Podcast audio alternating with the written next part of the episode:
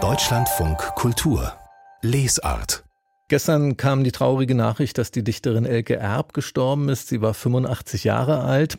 Und Elke Erb war eine fantastisch eigensinnige Dichterin, widerständig in der DDR, auch im Widerspruch zu vielen bundesdeutschen Verhältnissen und ganz eigen in ihren Texten selbst. Sie hat lange in kleinen Verlagen veröffentlicht, bis ihr Rang wirklich weithin anerkannt wurde. 2020 wurde sie mit dem Georg Büchner Preis ausgezeichnet. Wir haben gestern Nachmittag hier im Deutschlandfunk Kultur mit Eckhard Maas über Elke Elke Erb gesprochen.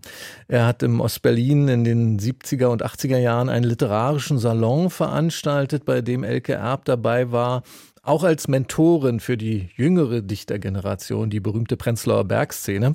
Und Eckhard Maas hat für uns eines der Gedichte von Elke Erb aus dieser Zeit gelesen. Schnappsack heißt das. Die Klappmasse klart auf ein Klack. Der klare, böse Masse klappt die Klipper, die Klapper wie Wasser verplappert von Pappe. Dieser bösen Masse, dem Wrack, auf und ab steppt die Klappen der Fakt, und im Dreck schnappt die Tappen der Trakt, und im Takt hackt die Treppen der Kasper. Schnappsack, ein Gedicht von Elke Erb, gelesen von einem ihrer Weggefährten schon in der DDR, von Eckhard Maas. Und eine der jüngeren Autorinnen, für die Elke Erb eine wichtige Mentorin war, das ist Annette Gröschner. Sie hat Elke Erb in den 80er Jahren kennengelernt und sie hat uns gestern in unserem Kulturmagazin Fazit unter anderem das hier erzählt. Das sind ja eigentlich ihre Urenkelinnen, die zuletzt noch mit ihr gearbeitet haben oder die ihre Gedichte weitergetragen haben. Und sie ist ja quasi dann immer wieder in die nächste Generation auch mit reingerutscht. Und ich erinnere mich noch am allerliebsten an so eine Lesung, die sie 2011 in Hildesheim gemacht hat, am Literaturinstitut. Da kam sie äh, mit Christian Philipps, mit dem sie damals zusammen wohnte in der Wohngemeinschaft, der war quasi 40 Jahre jünger als sie, und einem ähm, Musiker. Und sie hatten ihr ganzes ähm, Küchengerät mitgebracht und haben quasi anderthalb Stunden Performance gemacht ähm, mit allen Texten, die was mit Küche und Essen und, und haben dabei Kartoffeln gekocht. Annette Gröschner über eine Lesung von Elke Erb gemeinsam mit dem Lyriker Christian Philipps und der ist jetzt hier bei mir im Studio. Seien Sie willkommen, Herr Philipps. Hallo, ich grüße Sie. Wir haben es gerade gehört, Sie haben viele Jahre lang zusammen mit Elke Erb eine Wohnung geteilt. Sie war eine Freundin von Ihnen, eine Arbeitskollegin. Wie haben Sie denn gestern die Nachricht von Ihrem Tod aufgenommen? Ja, ich habe mich sofort erinnert an Texte von Elke. Denn die Frage ist doch, wie geht man mit einem Tod um? Wie geht man mit dem Anekdotischen um, das dann sofort ins Gedächtnis gespült wird? Und mir ist sofort aufgefallen, dass die Texte selber so viele Antworten darauf geben, wie über den Tod zu sprechen ist. Also, dass dieses Sprechen, das dann bilanzierend ist oder zusammenfassend oder die, die Leistung anerkennt, eigentlich kein Sprechen ist, das diesem Tod gemäß ist. Gleichzeitig aber auch ist der Tod nicht nur eine Figur der Trauer, sondern es ist einfach etwas, äh, eine Figur in der Zeit, wie Elke sagen würde. Das Leben mhm. ist eine Figur in der Zeit, der Tod auch. Und dann würde Elke sagen, sie, die Figur, wird sich zeigen. Werden wir sehen, wie wir damit umzugehen haben. Ich würde gern anschließen an das, was wir gerade gehört haben. Da hat ja Annette Kraschner erzählt von dieser Lesung, die Sie gemeinsam mit Elke Erb gemacht haben, ähm, mit diesen Küchengeräten. Wie sind Sie denn darauf gekommen, da Lyrik mit Küchengeräten aufzuführen? Die Arbeit von Elke und mir bestand im Wesentlichen darin, dass wir Tage und Nächte lang in der Küche gesessen haben und gesprochen haben, lektoriert, kommentiert, die Phänomene des Alltags geteilt und auch gekocht.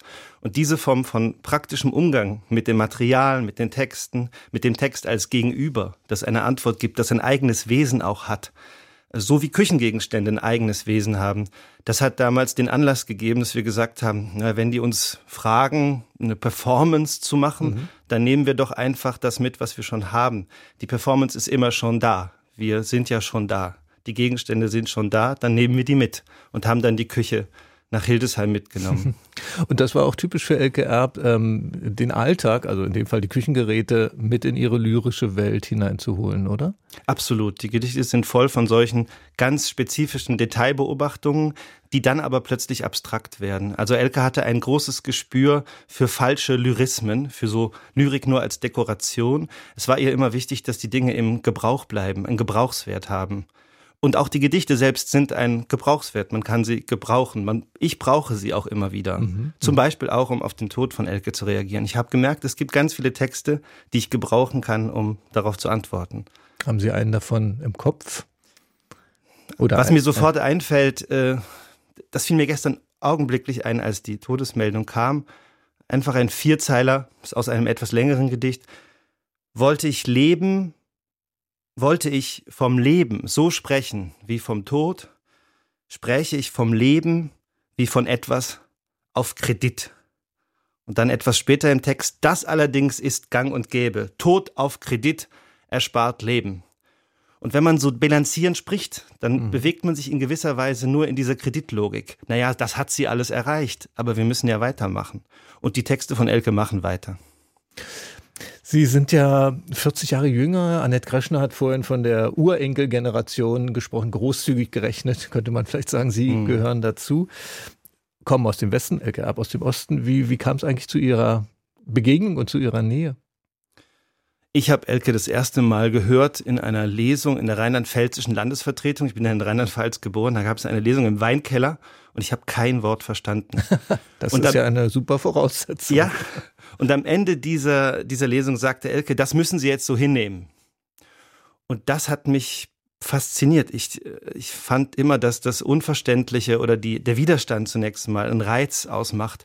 Und Elke ist mir dann immer wieder begegnet. Sie war sehr rege, sie kam zu vielen Veranstaltungen und hat dann den Kontakt gesucht. Und eine Figur, die ihr üblich war, war ein Gedicht zu lesen, jemanden anzurufen oder anzuschreiben und zu sagen, komm her, ich will dich kritisieren. und dann wurde man herzitiert und okay. saß stundenlang da und nach Strich und Faden wurde jeder Vers, jede Zeile äh, zelebriert, äh, analysiert. Und das war ein, eine wirklich wichtige Begegnung für viele von uns. Ja. Und von uns heißt ja auch, es gab einen ganzen Kreis, wenn ich das richtig weiß, von Menschen auch ihrer Generation, die dann mit Elke Erb zu tun hatten, auf diese Weise von ihr kritisiert wurden. Und war es vor allem diese, wie Sie es beschreiben, es ist ja offenbar eine ganz detaillierte Aufmerksamkeit, die sie hatte für ihre Gedichte, wenn sie die Vers für Vers durchgegangen ist. War es diese Aufmerksamkeit, die sie da transgenerationell vor allem verbunden hat oder was war es? Ja, Elke hatte eine sehr spezifische Technik äh, des prozessualen Schreibens, wie sie das nannte. Das war ein genauer Mitvollzug dessen, was im Text als Situation geschieht. Das geht hinein bis ins Datum. Sie hat die Texte oft datiert, also den Moment festgeschrieben, in dem der Text passiert und auch in dem die Person entsteht. Und diese Person ist nicht einfach nur ein ein Ich, das sich entäußert, das hätte sie dann Selbstentblößertum genannt, auch diese Anekdoten, die wir jetzt hier erzählen. Sie würde ständig sagen, lass das mal, hör damit auf. Was ist, was ist der Gehalt? Was ist die abstrakte äh, Idee dieser, dieses Gesprächs? Wie können wir sprechen? Also auch ich komme jetzt unentwegt, während, während ich mit Ihnen spreche, ähm, habe ich Elke wie ein, ein Teufelchen auf der Schulter sitzen und die wirft ein, hör damit auf, mach das so nicht, denk nochmal anders nach, dreh es um.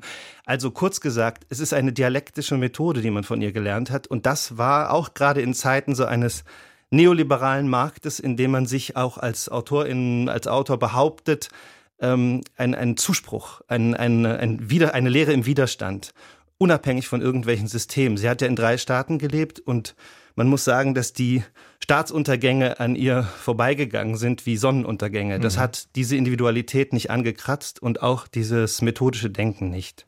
Ich hoffe, der Elke Erbteufel auf ihrer Schulter wäre damit einverstanden, wenn ich sie frage, was wir denn von ihr vor allem lesen sollten, um auch weiter mit ihren Texten zusammen zu sein. Gibt es eine Sammlung, ein Gedichtband, den Sie uns vor allem empfehlen würden? Ich empfehle zwei. Gedichtverdacht, das ist ihr letztes Buch, 2019 erschienen, bei mhm. Rough Books, von Urs Engeler herausgegeben, ihrem langjährigen Verleger. Mhm. Und äh, Winkelzüge. Mhm. Das ist ein Buch, das ist kurz nach der Wende erschienen in der Edition Gallref. Es heißt Winkelzüge oder nicht vermutete aufschlussreiche Verhältnisse. Und dieses Buch können Sie ein ganzes Leben lang lesen, damit werden Sie nicht fertig. Winkelzüge war der. Winkelzüge oder nicht vermutete. Aufschlussreiche Verhältnisse. Mhm. Und Gedichtverdacht war der andere. Und Titel. Gedichtverdacht. Das empfiehlt uns der Lyriker Christian Philipps. Wir haben über Elke Erb gesprochen. Die Dichterin ist im Alter von 85 Jahren gestorben. Haben Sie vielen Dank. Danke Ihnen. Und lesen Sie Elke Erb. Leibhaft lesen. Diese gefügten, gefügigen, weicheres tragenden Knochen lesen in Zeilen zerlegter und aufgelegter Gebinde Aufsammlung ab. Diese in Bündel gerafften Fasern entziffern Deute, eräugen zu eigen. Diese zehn Zehen im Gehen und Stehen lesen, lass, dass sie nachher verwesen. Elke Erb